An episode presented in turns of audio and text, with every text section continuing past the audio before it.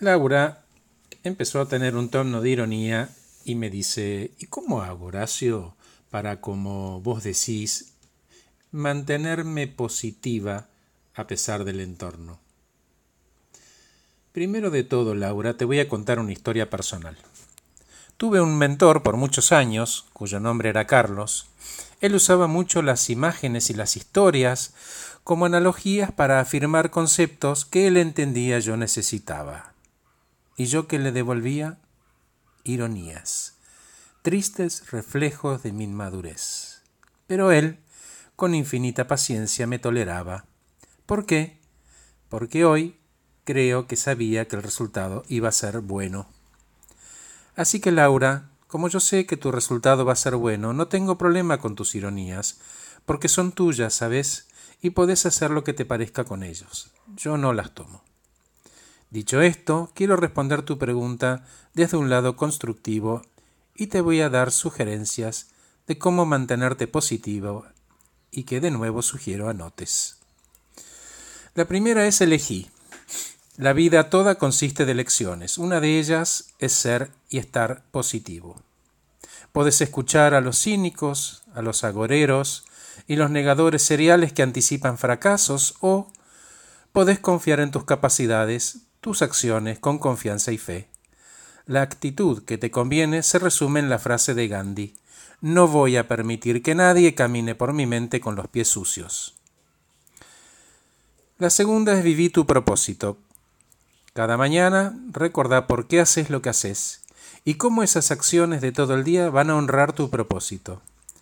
¿Sabes qué estresa y agota a la gente? No es lo que hace, sino que se olvidan las razones por las cuales lo hacen. Cuando entiendas y honres tu propósito, vas a llegar a casa con 30 o 40% de batería. La tercera es cambiar tu percepción respecto de qué es éxito y fracaso. Protege tu interior entendiendo que un fracaso es aprendizaje en su estado más puro. Te está diciendo por acá no. Todos vivimos en dos espacios, el de aprendizaje y el de ejecución, y pivoteamos todo el tiempo entre uno y otro.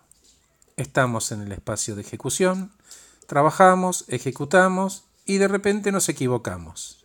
Entonces salimos de ese espacio de ejecución y entramos en el de aprendizaje, donde estudiamos, nos capacitamos, aprendemos y volvemos a salir, entramos en el de ejecución y volvemos a ejecutar.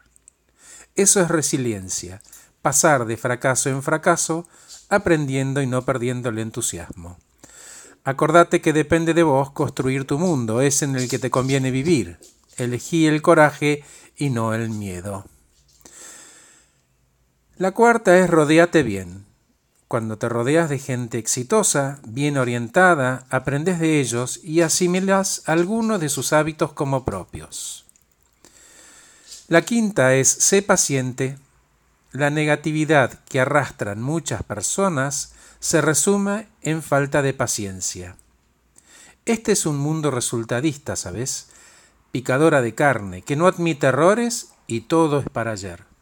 Así son las macanas que hacen muchos y luego tendrán que hacerse cargo.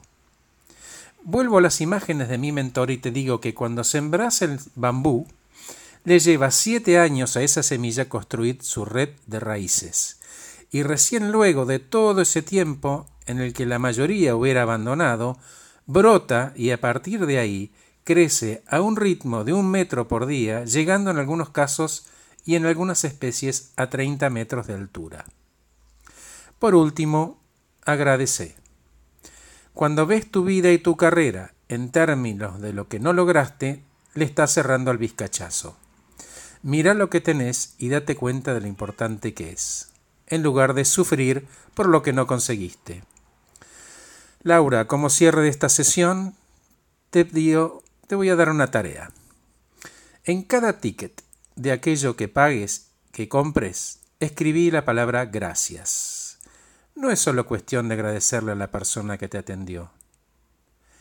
Lo que estás agradeciendo en privado es saber que tenés la abundancia necesaria para pagar por aquello que compraste. Soy Horacio Velotti. Gracias por escuchar este podcast. entreno y capacito líderes eficientes, eficaces y felices. El título de este podcast es El bambú